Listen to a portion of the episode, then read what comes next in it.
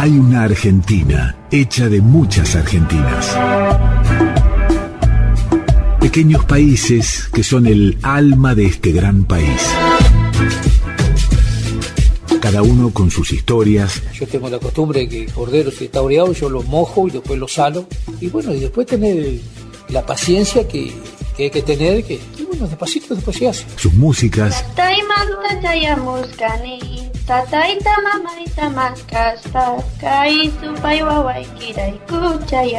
Sus paisajes, sus culturas, su gente. Radio Nacional presenta Comarcas, ciclo de documentales realizado por las emisoras de la radio pública.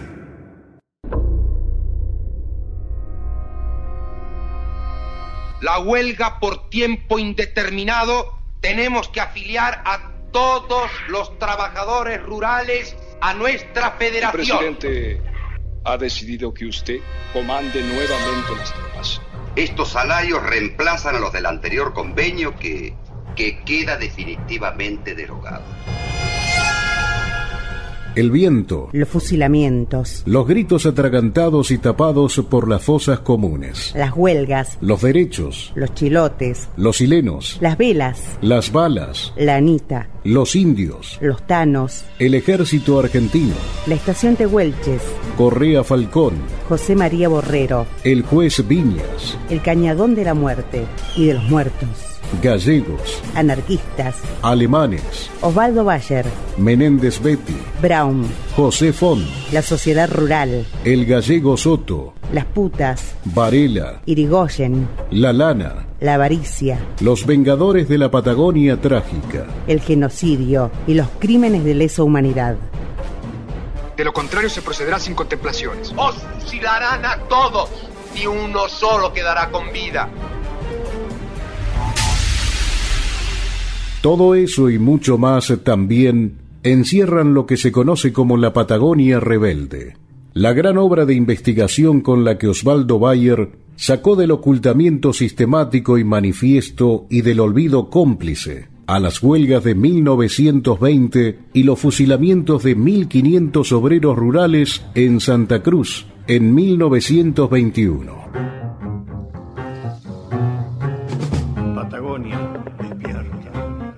Los que dijeron no.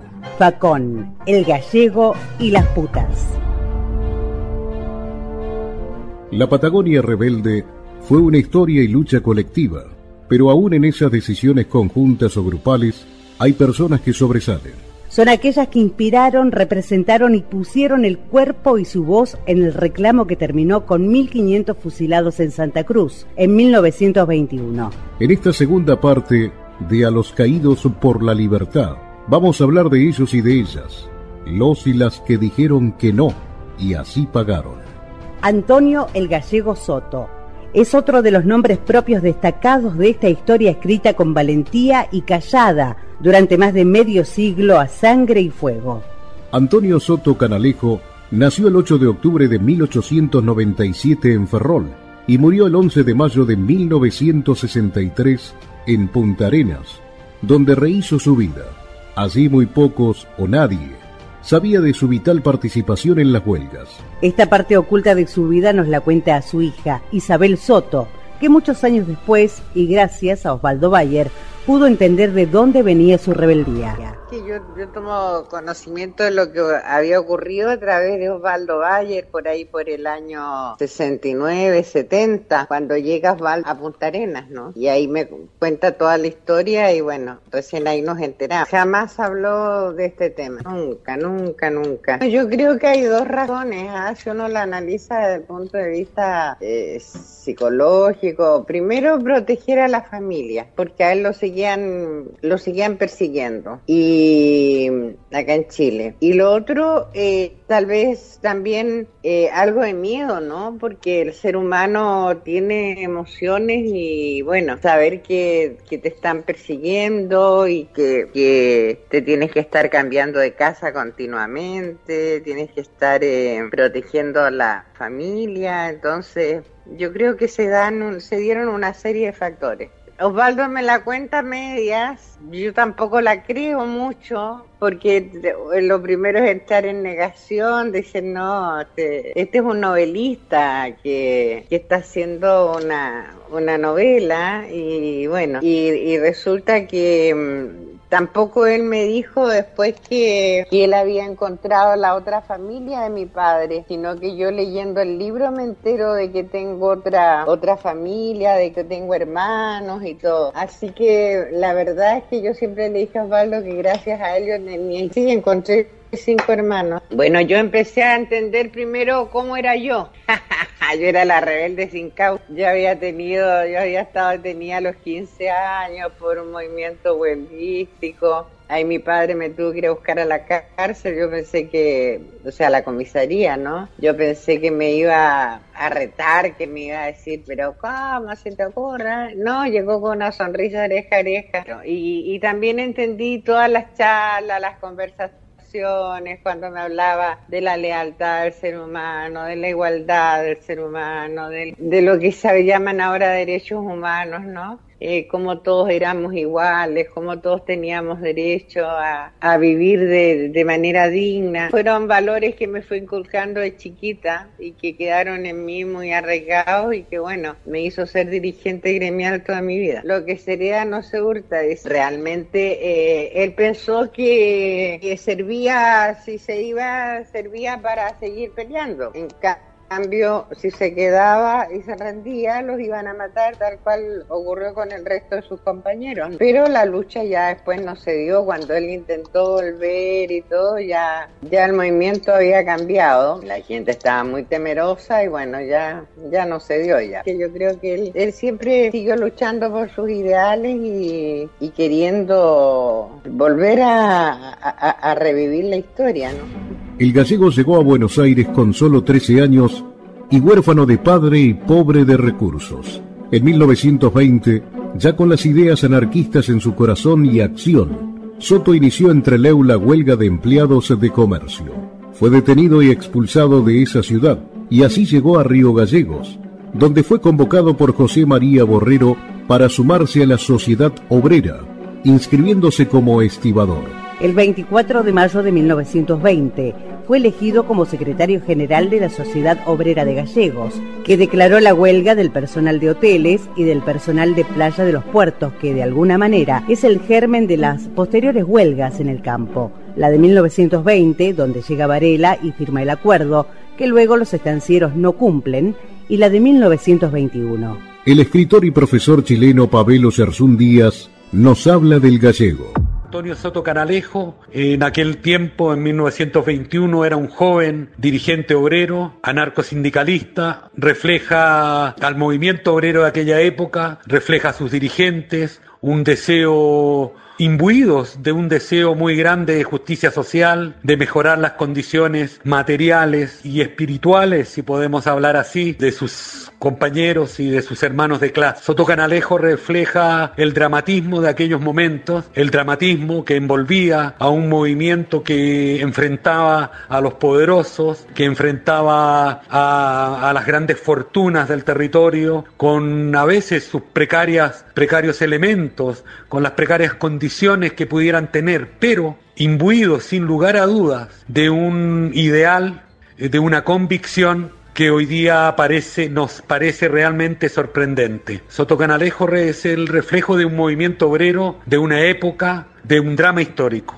Dentro de los momentos cumbres que Soto protagonizó, sin duda, está su lucha para dar vuelta a la asamblea en Lanita, donde un grupo decide rendirse ante el ejército que ya había fusilado a varios compañeros, entre ellos los dos que habían ido a negociar con bandera blanca ante Varela. ¡No aceptéis! ¡Os fusilarán a todos! Ni uno solo quedará con vida. Compañero, no confiéis en Zabala. rindáis sois obreros, sois trabajadores, compañeros, a seguir con la huelga, a triunfar definitivamente para conformar una nueva sociedad donde no haya pobres ni ricos, donde no haya armas, donde haya alegría y respeto por el ser humano. La votación resulta adversa a Soto que había propuesto continuar la lucha fuera de la Anita, escondiéndose en cañadones y tomando estancias, como a quienes plantearon resistir la represión y avance del ejército desde la estancia. Mientras los huelguistas se rinden, yendo directamente a un pelotón de fusilamiento, aunque algunos serán salvados y otros condenados por los propios estancieros, a quienes el ejército les dio el papel de dioses o jueces. Soto y otros doce hombres huyeron a caballo hacia Chile, donde hizo nueva vida y familia. Soto asegura que si era para luchar, se quedaba, pero no para entregarse y morir como un perro. No esperaba este final.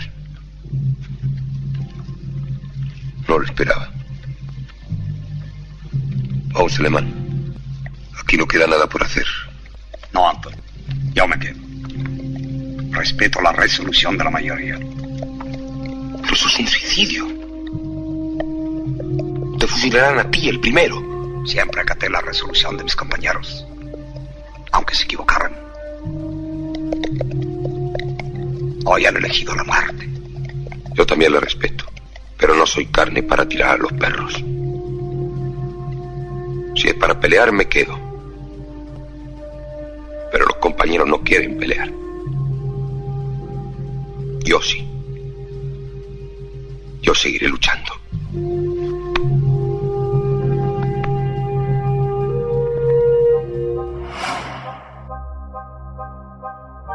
En su novela El paso del diablo, La huella de los vencidos, Pabelo Yarzún relata, de manera ficcional, cómo Antonio, el gallego Soto, pasó hacia Chile.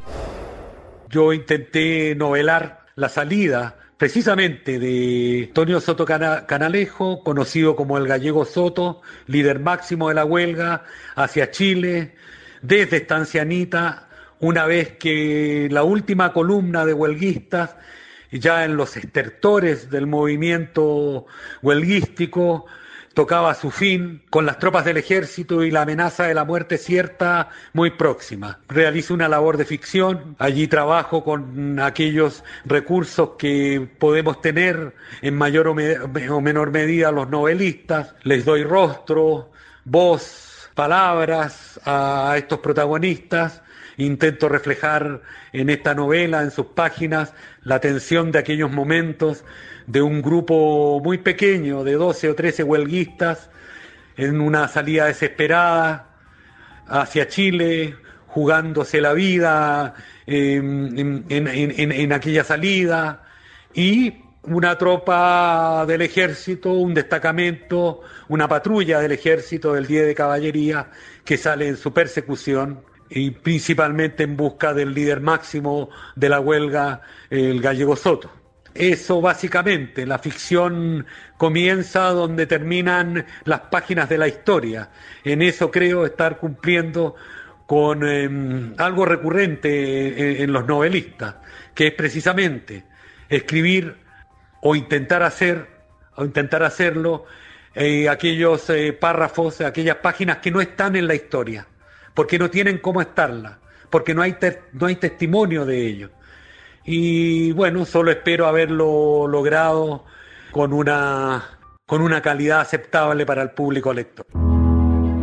El icónico actor argentino Luis Brandoni interpretó a Soto en la película La Patagonia Rebelde y explica cómo construyó su personaje y lo que significó para su carrera. Primero, el de tener que, hablar más o menos correctamente el español que hablaba este gallego. El, el, personaje tenía situaciones preciosas, muy lindas para, para interpretar. Pero además hubieron otros elementos que tienen que ver con lo sentimental, no emocional, como fue conocer a la hija de Antonio Soto, que fue a ver gran parte de la filmación. Ella vive el el gallego murió en Punta Arena y había muerto cuatro años antes de la filmación de la película, el año 21. El gallego Soto era del siglo de 1900 y tenía 21 años cuando él era dirigente gremial. De modo que se fue como se va en la película, se va para Chile. Después, un año y medio o dos años después, vuelve a Río Gallegos, se, se encuentra con un amigo este, y se sube a una silla en una esquina y empieza a a, hablar, a, convocar a los compañeros de aquel entonces. Esto duró muy poco porque rápidamente lo amenazaron con meterlo preso, no sé si por radiollamada por qué, por qué sistema. Le avisaron a todo el mundo que andaba por ahí el gallego Soto, de modo que no le quedó más remedio que volverse a Punta Arena porque en ningún lado ni la daban ni comida ni, ni agua. Que ese fue el, final del gallego Soto que no pudo pelear como hubiese querido, como dice el personaje. Fue muy emotivo mi encuentro con, con su hija que estaba reviviendo todo ese tema que, del cual el gallego debe haber hablado mucho y muchas veces. Este, incluso me, encontró parecido a su papá. Es una de las grandes, si no la más grande producción cinematográfica de la historia argentina. Hoy, hoy sería muy, muy complicado filmar una película como esa, porque fueron unos gastos brutales, digamos. Llevaron tres camiones mosquito con, con automóviles de la época para eso, a unos 3.000 kilómetros de, distancia. De modo que ya supimos enseguida más o menos quiénes, quiénes íbamos a estar. Este, tiene una característica peculiar la película que no tiene salvo, tiene personajes femeninos, salvo una, una pequeña escena en que se festeja el primero de mayo y hay una actriz, Majenka Novak, que, que, aparece eh, cantando una, canción en el, en, el, en el ámbito del sindicato. Este, pero bueno, después yo creo que se juntó un elenco muy, muy notable de, hombres y de grandes actores como, como los tuvo. Y creo que es una tarea de dirección y de iluminación extraordinaria, de, tanto de Héctor Riviera como de Caula, que fue el, director de fotografía. Pero fue, fue muy, muy linda, muy trabajosa, se, se filmó en, varios lugares de la provincia. Los, tengo que aclarar que los, los interiores, todas las escenas de interiores se filmaron en el estudio Baires en Buenos Aires. En Comodoro Rivadavia, Chubut, Soto tiene familiares que hasta la película La Patagonia Rebelde de Héctor Olivera nada sabían de la lucha de este hombre. Nos lo cuenta su sobrina Elsa. Soto se casó con mi tía, con la hermana de mi papá. Estaban en Punta Arena. Entonces yo era chiquita, tendría unos tres, cuatro años. Ellos me llevaron a Punta Arena, pues ellos no tenían hijos todavía. Entonces me llevaron a Punta Arena y me tenían ahí con ellos, ahí como hijita de ellos. Me mimaban, eran muy buenos, fueron siempre conmigo. Amor, era un, un amor, un padre era buenísimo. Yo lo quería mucho, ellos también me querían mucho, los dos, siempre querían estar conmigo. Una alegría grande, grande, saber que él había sido un hombre tan bueno, que había defendido a la gente. Según así me, me contaron, ¿no? Yo el libro no lo leí, pero mi hijo lo ha leído. Pero sencilla, común. Me sorprendió a mí saber que era, vamos a decir, sobrina de un héroe. Me creía acá, pero sencilla, común, que tendría que ser más reconocido, pero no, como es chileno, entonces lo hacen a un lado. Pero no se habla nunca de él. Ahora las personas grandes que estuvieron en ese, vivían en ese momento, que yo les he contado que era mi tío, o sea, casado con mi tía, no me lo creían. Otro nombre con peso propio fue el de José Fon, más conocido como Facón Grande. Vea, don Soto, yo no entiendo nada de política, pero si se trata de ayudar a la pionada, cuente conmigo. No esperaba menos. Usted sabe que los pesos me los gano con mi flota de carro, pero siempre he estado con los de abajo. Más de una vez me han sobado el lomo por exigir la paga justa. Eso no se olvida. Y cuando hay que pelear, peleo. Por algo me llaman Facón Grande. Es usted un hombre muy respetado.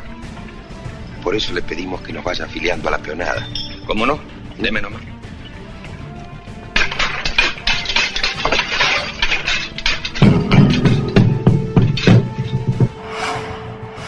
Font nació en Concepción del Uruguay, Entre Ríos, en 1883 y fue fusilado en Cañadón de la Muerte el 22 de diciembre de 1921. Osvaldo Bayer lo definió como un hombre callado y cumplidor, carrero de oficio esos que de un chiflido hacen obedecer a ocho caballos percherones. Fon no era obrero sino carrero con base en Cañadón León, hoy gobernador Gregores. Se encargaba de transportar cueros y lanas. Su figura y acción no solo fue respetada por los trabajadores, también luego del relato histórico de Osvaldo Bayer por varios artistas. Entre ellos, Celedonio Chele Díaz, quien le cantó en su chamarrita a Facón Grande. Nadie sabe cuándo vino, pero sí cuándo murió. Dicen que fue en Jaramillo, donde la muerte lo halló.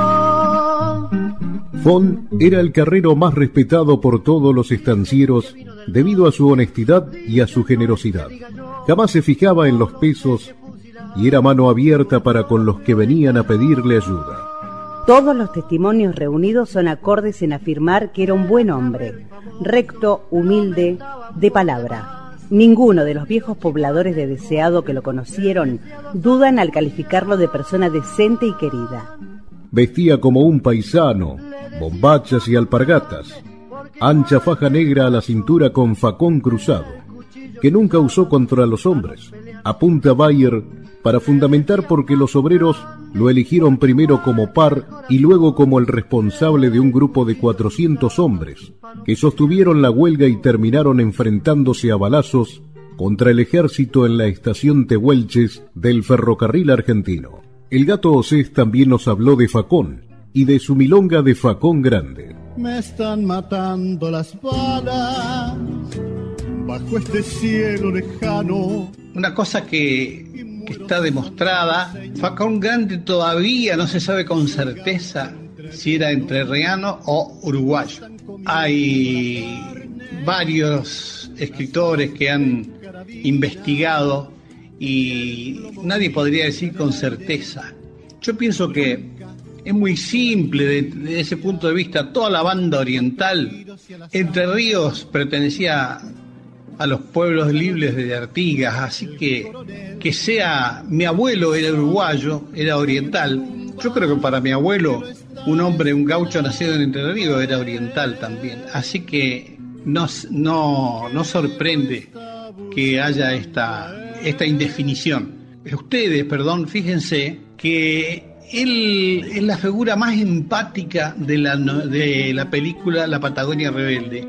A pesar de que hubo grandes actores, actores, Brandoni como Antonio Soto, Alterio como el coronel Varela, el que realmente sobresale desde el punto de vista emocional es Facón Grande.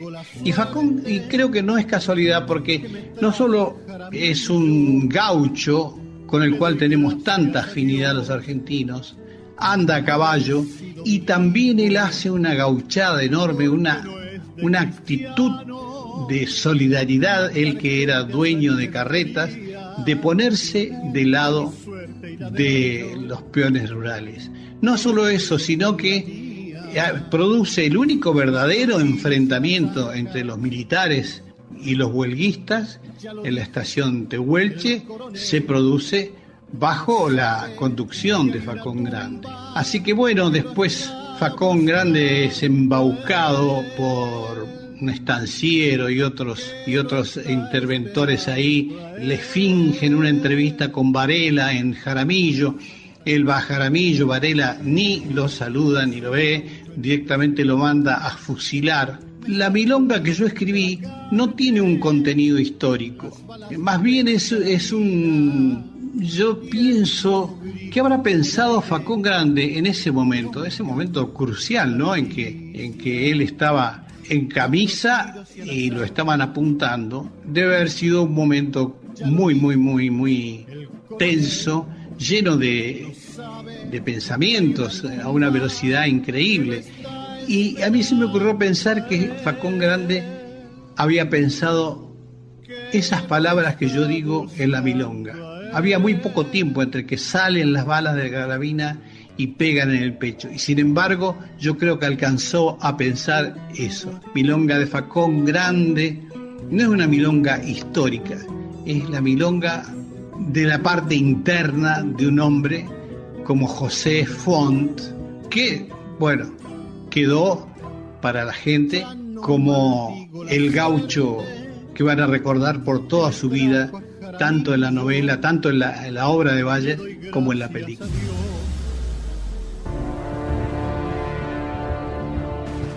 Dos días después de ese enfrentamiento, el único producido entre los huelguistas y el ejército, Facón Grande, porque así se lo llamaba a José por el cuchillo de grandes dimensiones que usaba y que tenía siempre colgado en su cintura, fue convocado por Varela para negociar, cosa que aceptó. Venga, don Fon, el telégrafo. Facón Grande está recibiendo. Póngale, amigo José Font. Edward Matthews se ofrece como mediador. Ruego viajar Jaramillo. Ofrezco garantía. Comandante Zavala. Dispuesto soluciones positivas. Bueno, dígale que ya salgo para allá y agradezcale al gringo Mateo. Pese a la promesa de respetar la vida de todos y de acceder a las demandas, los fusilamientos comenzaron de inmediato. Font quedó aislado en un galpón de la estación, desde donde gritaba que quería hablar con Varela, a quien lo desafió a pelear a cuchillo o a mano limpia, para ver si es tan valiente como dicen. Como respuesta, Varela lo ató de pies y manos, lo cargaron en un camión y lo llevaron al Cañadón de la Muerte, a unos tres kilómetros de Jaramillo. Así le quitaron las ataduras, su facón, faja y chambergo. Le pusieron unos bretes y lo fusilaron. ¡Apunten! ¡Así no se mata un criollo! ¡Fuego! Según Bayer mientras gritaba, así no se mata un criollo, pero Roberto Suárez Samper tiene otra versión, otro diálogo, y hasta conoció y entrevistó a su fusilador. Muy importante que nunca podía conseguir. Entonces yo le decía, Osvaldo, déjame a mí, dame los datos, porque yo tengo un arma muy poderosa que es el guardapolvo, y donde yo me meto la gente no me niega nada. Y entre ellos, él relata la muerte de Facón Grande de una manera y la verdad fue otra, pero yo la aclaré y él no se enojó ni nada, me lo admitió. Lo mismo que la batalla de Tehuelches, donde estaba Elisa Minusi de Gamarra, que era una señora italiana que hacía muy pocos días que estaba ahí, y que ahí fue la batalla de Facón Grande contra el teniente coronel Varela, donde Facón Grande lo derrota. Y de, en Tehuelches él le gana la, la pelea en el tiroteo tremendo a Varela, Varela retrocede a Jaramillo, retrocede a Jaramillo y Facón se queda triunfante en Tehuelches y ahí lo agarra el administrador de la anónima que se llamaba Mesa y le dice, no, Facón, dice, no hagas lío, dice, vamos a tratar de conciliar con Varela para... Pero no se habían dado cuenta que había dos muertos, dos soldados muertos tenía Varela. Entonces estaba furioso. Entonces cuando llega Facón Grande, a caballo, solo, a pactar con Varela, él se baja y le dice, tengo el honor de hablar con el teniente coronel Varela. Y Varela se ha vuelto así y dice, átenlo, amarréenlo, golpéenlo y guárdenlo en un galpón. Y al otro día salen hacia una ruta todos los camiones rumbo a Deseado, un camión se desvía y ahí fusilan a Facón Grande y a 16 más. Y en esa escena Bayer la dramatiza diciendo que Facón Grande grita, así no se mata un gaucho, así no se mata un gaucho, eso es y recibe una descarga. Y vuelve a repetir, así no se mata un paisano, y otra descarga más y muere.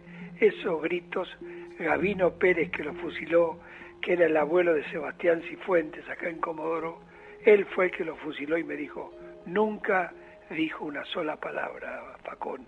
Estaba totalmente entregado y era un tipo joven, tenía 38 años. Facón Grande era un hombre rico, era un carrero tan inteligente que primero se habían peleado con Tirachini cuando era encargado de estancia San José, que era de Hortensio Quijano, el vicepresidente de Perón. Y ahí se hacen amigos. Y después no se ven más y después se encuentran para la época de la huelga. Pero ya Facón tenía una flota de camiones llamarlo así, donde transportaban la lana. Y era muy poderoso, muy querido por toda la gente, y era famoso por lo valiente que era, lo gran domador que era, que siempre decía él, ese potro si me quiere tirar, se va a tener que romper el espinazo. Y era un hombre muy querido, y los huelguistas de esa zona donde yo vivía, de esa zona donde yo vivía, lo van a ver y dice Facón, necesitamos un líder que nos defienda. Yo lo voy a hacer, dijo, no lo voy a dejar solo. Y ahí donde pierde su categoría ante los ganaderos y gana su categoría ante los peones. Pero los ganaderos no lo perdonan. Cuando cae a las eras, don Víctor Rodrigo me contó muy bien en su época, porque mi papá también estuvo destinado en las eras, y ahí tengo muchos testimonios de Colonia Las Heras también, donde vivían muchos tipos que tuvieron la huelga. El que era terrible, eh, íbamos a verlo al general Anaya, un hijo de su madre como poco que fue ministro de Frondizi después. Lo íbamos a ver a la casa y nos echaba. Hijos de puta, decía. Anarquistas, basura, váyanse de acá, ustedes vienen a tirarme la lengua. Nos íbamos con Bayer y a la semana sonaba el teléfono y decía Bayer, venga, vuelvan. Volvíamos. Las mujeres, las hermanas de Anaya nos decían, no van a matar al general del disgusto, ustedes que le están dando. Tenía como 90 años y nos contaba y él justificaba perfectamente todos los fusilamientos, pero con un orgullo de haber hecho una campaña brillante, pero era un sanguinario. Lo mismo que Viña Ibarra, que yo encontré a la mamá, de, a, la, hija de Viña Ibarra, que era muy oligarca, pero muy amiga de Eva Perón, y me contaba el orgullo de su hijo, que murió en el 65, de haber fusilado 600 tipos como sucedió décadas después con los fusilados y luego desaparecidos. Los bienes de Facón fueron repartidos entre las tropas y el comisario del pueblo de Puerto Deseado. Sergio Castro también tiene su visión de Facón Grande y su canción, El cielo de Jaramillo.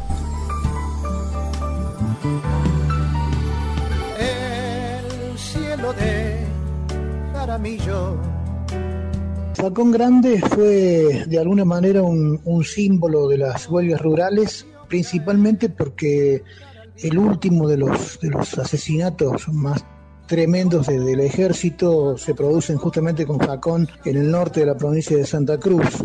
Facón Grande era un, carrero, un, un, gaucho entrerriano, como decía Bayer, que había llegado a la zona eh, y que tenía un, gran prestigio entre, entre la peonada, entre la gente de campo, y tomó las, las riendas de, la huelga, de, llevar adelante a todo un grupo de, gente en la zona norte, y bueno, cometió el error de, creer en Varela, de Varela lo cita para pactar un, acuerdo, un arreglo final de la huelga y en realidad la cita era para fusilarlo, ¿no? Ese, ese fusilamiento iba, iba a ser para este, Varela, por supuesto que lo, tenía lo tenía absolutamente calculado. Ya fusilando a Facón Grande en el norte, se había terminado lo de Estancia Anita en, eh, en el sur, Viñas y Barra había eh, terminado con los este, con los huelguistas en el sur, entonces bueno,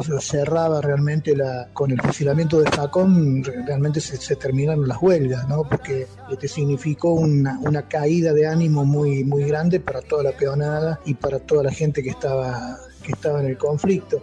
Bueno, murió por, este, por gaucho sonso, decía por ahí Bayer, ¿no? Por, por, por creer que, que la cosa se podía arreglar. Es más, cuando nosotros nosotros tuvimos la suerte de entrevistar al hijo del gerente de la Anónima de Las Heras, que justamente el gerente de la Anónima de Las Heras fue una de las últimas personas que vio a Facón Grande eh, en vida, porque Facón pasó por la Anónima de ahí para surtirse de, de comida, de cueros, etcétera, para para, la tropa y nos contaba eh, este, este señor que, se llamaba Rodrigo, de apellido, que dice mi padre tenía sobre Facón Grande un gran recuerdo, dice, porque no, no parecía un, un decía él, no, no, no parecía un peonacho cualquiera, decía mi viejo, sino que era un tipo muy, muy formado, muy, tuvo con, con, él una conversación muy, muy amena, o sea que, y siempre decía que había sido una verdadera injusticia el asesinato, el, fusilamiento de Facón, ¿no? Desde Entre Ríos, su pago natal, Liliana Salvat, pasadora también, nos habló y le cantó a Facón.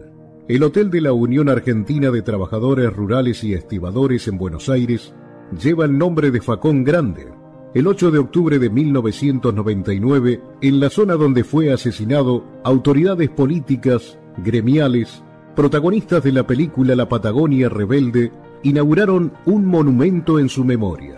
El fusilamiento de los peones rurales en la huelga del 21 en Santa Cruz me conmovió sinceramente y, tocó las fibras más íntimas de mi ser.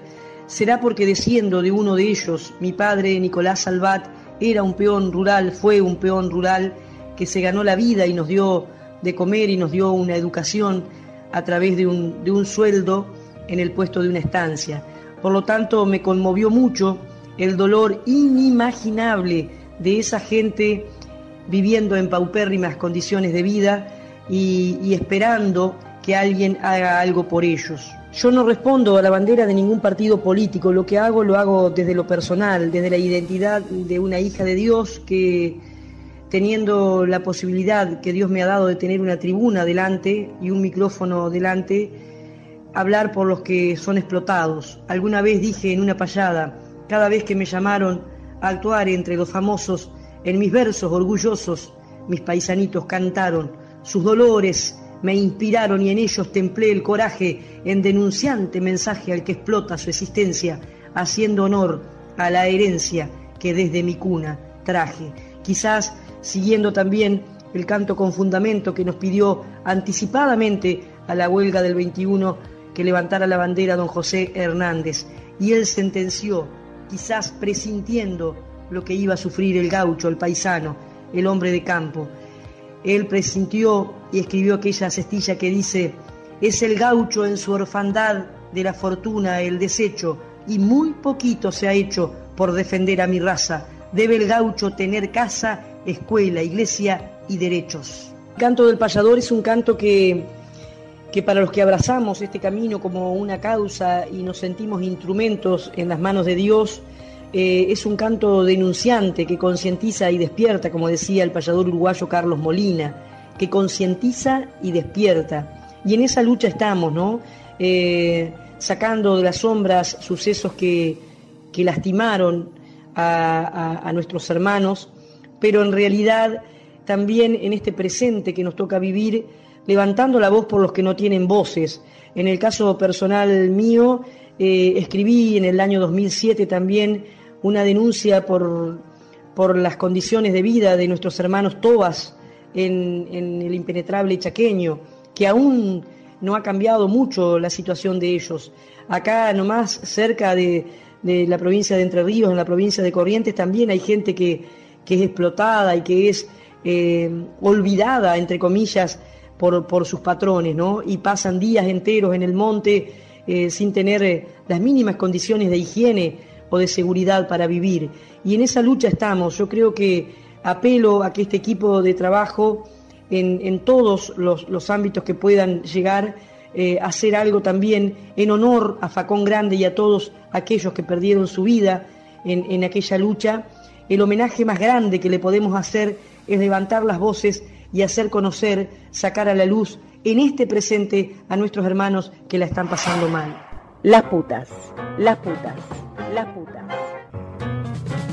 Con asesinos no nos acostamos. Después que se acabó todo, Varela había tenido gestos verdaderamente paternales con sus soldados. Al llegar a los puertos, les permitiera los prostíbulos. Para cuando la primera tanda de soldados se acercó al prostíbulo, doña Paulina Rovira salió a la calle y conversó con el suboficial. Algo insólito sucedió allí. Las cinco putas del quilombo se niegan, informó el uniformado a sus subalternos. El suboficial y los conscriptos lo tomaron como un insulto, una traición para con la patria. Conversan entre ellos y se animan. Todos, en patota, tratan de meterse en el lupanar. Pero de ahí salen las cinco pupilas con escobas y palos y los enfrentan al grito de ¡Asesinos! ¡Porquerías! ¡Con asesinos no nos acostamos! La palabra asesinos dejó helados a los soldados, que retrocedieron ante la decisión del mujerío que repartió palos e insultos. El alboroto fue grande. Los soldados perdieron la batalla y se quedaron en la vereda de enfrente. Las pupilas, desde la puerta de entrada, no les mezquinaron insultos. Además de asesinos y porquerías, les escupían cabrones malparidos. Y según el informe policial, también otros insultos obscenos propios de mujerzuelas. La cosa no dio para más. La picazón en las ingles se le había convertido en un amargo sabor en la boca. Ya no tenían ganas de nada, sino de emborracharse, de pura rabia. Intervino el comisario de San Julián y arrearon a las desorejadas hasta la comisaría, según nos cuenta la historia. Las cinco mujeres fueron llevadas por dos agentes, entre las sonrisas burlonas de los hombres y el desprecio de las mujeres de buen vivir. También se llevaron a los músicos del prostíbulo. Hipólito Arregui, Leopoldo Napolitano y Juana Cato, quienes fueron dejados de inmediato en libertad al llegar a la comisaría porque declararon solícitos y reprocharon la actitud de las pupilas que fueron puestas en un calabozo. Se ha insultado el uniforme de la patria, y se ha tomado partidos por los huelguistas. Por eso se resuelve ir a pedir consejo al teniente David S. Aguirre, a cargo de la guarnición militar que no quiere que la cosa pase a mayores. Una paciente investigación nos llevó a conocer el nombre de estas mujeres, los únicos seres valientes que fueron capaces de calificar de asesinos a los autores de la matanza de obreros más sangrienta de nuestra historia. Lo diremos con la afiliación policial, tal cual aparecieron en los amarillos papeles del archivo. Consuelo García, 29 años, argentina, soltera, profesión, pupila del prostíbulo La Catalana. Ángela Fortunato, 31 años, argentina, casada, modista, pupila del prostíbulo. Amalia Rodríguez, 26 años, argentina, soltera, pupila del prostíbulo. María Juliache, española, 28 años, soltera, 7 años de residencia en el país, pupila del prostíbulo. Y Maud Foster, inglesa, 31 años, soltera, con 10 años de residencia en el Pata, de buena familia, pupila del prostíbulo. Jamás creció una flor en las tumbas masivas de los fusilados, solo piedra, mata negra, y el eterno viento patagónico. Están tapados por el silencio de todos, por el miedo de todos. Solo encontramos esta flor, esta reacción de las pupilas del prostíbulo La Catalana, el 17 de febrero de 1922. Dramatización de las putas de San Julián. Mariela Garolini.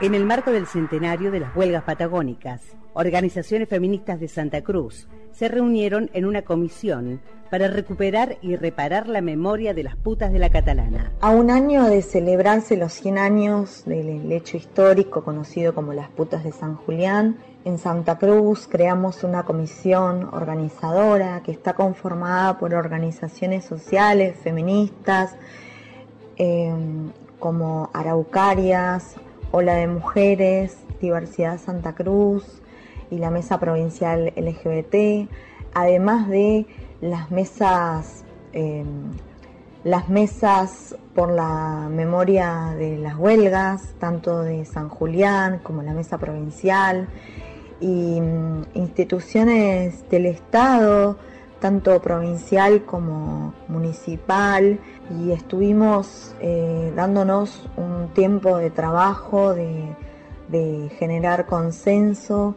para poder homenajear a las putas de San Julián con una instalación escultórica, una obra de arte que se pueda instalar en un espacio físico ahí en la localidad de San Julián y rendirles homenaje de manera permanente.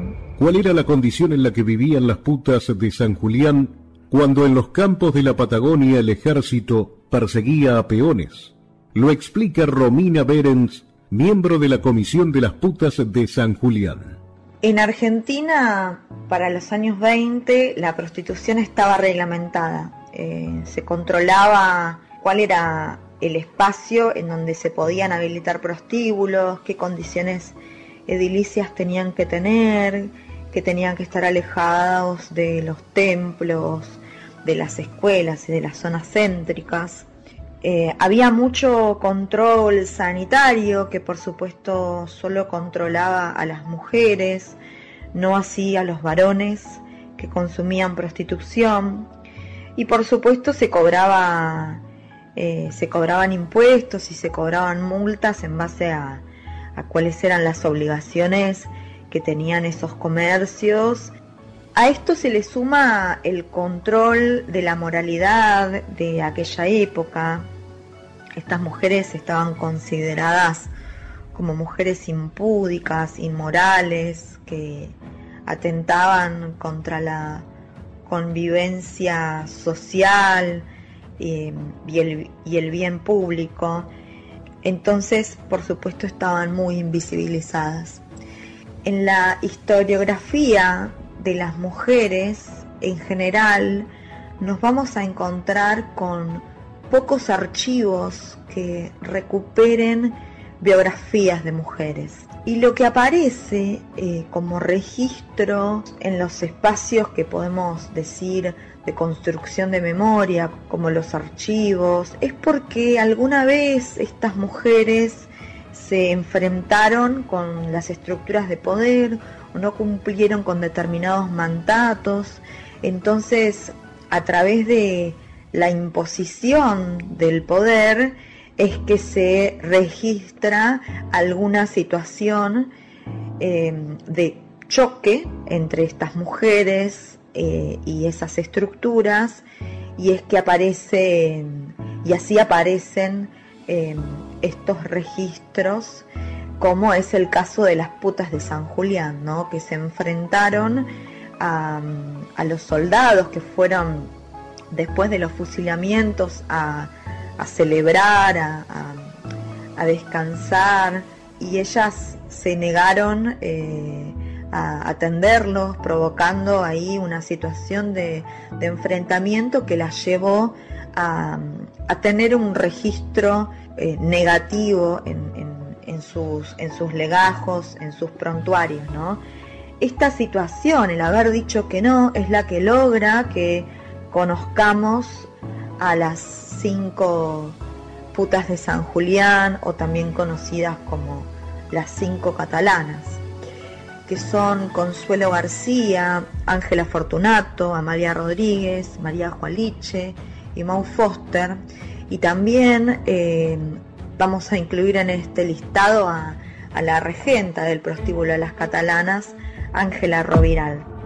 Desde la Comisión Las Putas de San Julián, sus impulsoras, en un trabajo conjunto con el intendente Daniel Gardonio, realiza una permanente reparación de este acto de valentía que se busca silenciar. El hecho que tuvo lugar en la catalana es un hecho que no trascendió, no se informó a las autoridades nacionales. A tal punto que sería esta escena el cierre de la película de la Patagonia rebelde, pero fue censurada. Fueron 1.500 obreros asesinados, fusilados durante la Patagonia rebelde. Solo cinco policías caídos y dos soldados. Hubo festejos. En el año nuevo de 1922 se rindió homenaje a Varela. Y el 11 de enero la sociedad rural anunció una rebaja del salario. Las únicas que repudiaron los hechos trágicos de la Patagonia rebelde fueron las putas de San Julián, un 17 de febrero de 1922. El hecho que sucedió en ese prostíbulo no trascendió, no se informó a las autoridades nacionales. De alguna manera mm, podemos pensar qué es lo que se conserva y qué es lo que no a la hora de mm, construir la memoria, ¿no? Y cuando construimos esa memoria, ¿a quién queremos proteger? La escena final de la película de Osvaldo Bayer, el guion de la Patagonia Rebelde, tenía como escena a la derrota inesperada de los vencedores. Tenía como escena a las cinco putas de San Julián diciéndole que no a los soldados, echándolos, diciéndoles con asesinos no nos acostamos. Durante el rodaje, el ejército argentino que supervisó el guion de la película y la filmación, les impuso como condición para poder estrenar la película que la escena final no apareciera. Era tal vez tan vergonzoso para estos machos del ejército argentino haber sido rechazados por cinco putas que ni siquiera se les informó a las autoridades nacionales de esta rebeldía. Actualmente, quien viaje a la Patagonia puede realizar un circuito histórico para recorrer los epicentros de las huelgas. Marita Molina, desde la Mesa de Huelgas San Julián, cuenta que se busca que los nombres de las catalanas estén en las calles y pasajes de la localidad.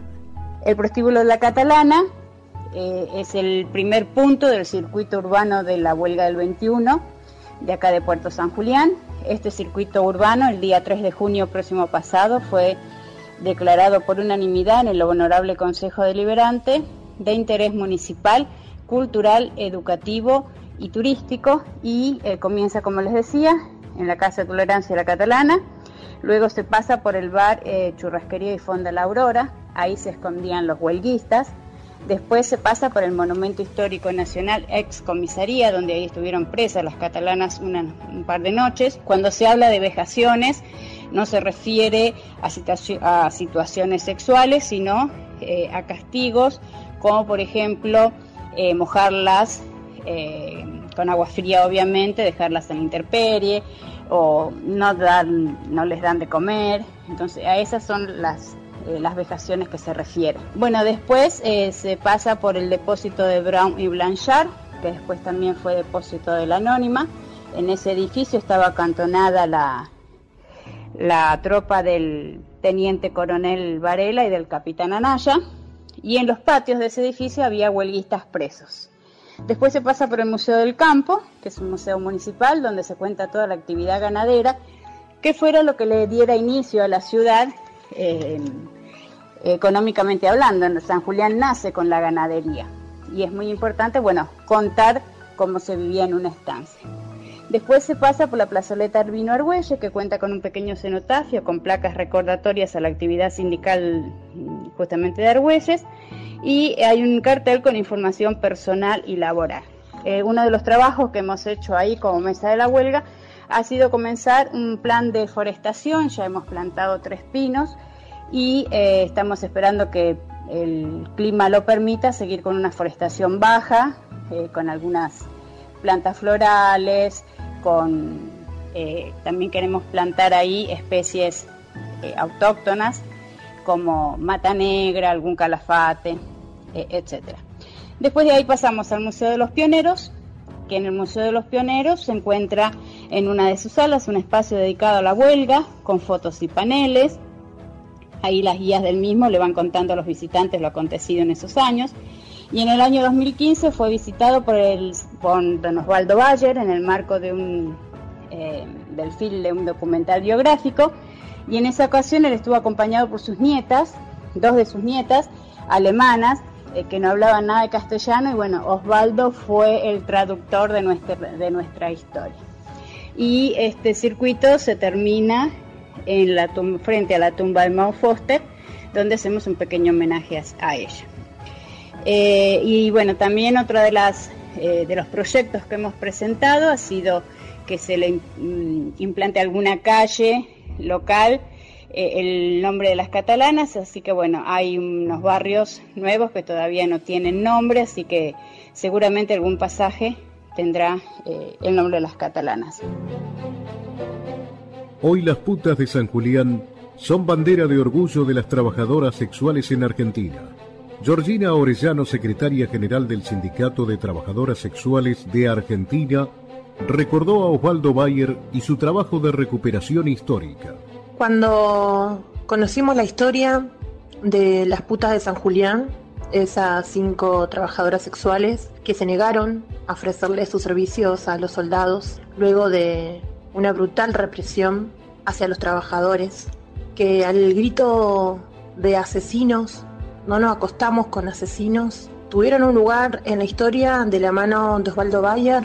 Para nosotras, toparnos con esa historia, transitar ese recorrido de esas compañeras, que en contextos mucho más difíciles de los que transitamos ahora y que podemos transitar ahora quienes ejercemos el trabajo sexual en Argentina tuvieron ese coraje y esa valentía, la verdad que nos llena de orgullo. Y más orgullo también de que esa historia, ese lugar en la historia, las compañeras, las putas de San Julián, del prostíbulo de la catalana, tengan ese lugar en la historia por el gran Osvaldo Bayer, que, que no solo ha compartido con nosotras parte de, cómo se animó y también cómo le, censuraron en, la Patagonia rebelde el, no contar eh, y cómo él se negó y defendió que se tenía que dar a conocer ese acto heroico de las prostitutas en el puerto de San Julián y también cómo a través de una obra que hace pocos años se presentó en el Teatro Cervantes, acá en la capital federal, pero que también rodó por algunas provincias y municipios y de hecho se presentó en el puerto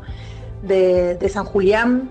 Se pudo visibilizar, se pudo ver esa historia contada con actrices que respetaron tanto el libreto como también respetaron la, lucha que aún hoy llevamos las trabajadoras sexuales adelante por el reconocimiento de nuestro trabajo. El director, también muy respetuoso con nosotros, y Osvaldo, que al finalizar la primera función se acercó y dijo, al fin la historia se contó y hoy, por suerte, muchas otras generaciones van a conocer y van a estudiar y se van a encontrar con el capítulo de las putas de San Julián. La música, el teatro y la poesía también se hicieron eco de este digno acto de las putas que no quisieron acostarse con los fusiladores. El quinteto negro La Boca escribió y canta el tema. Hablamos con su director y bandoneonista, Pablo Bernaba.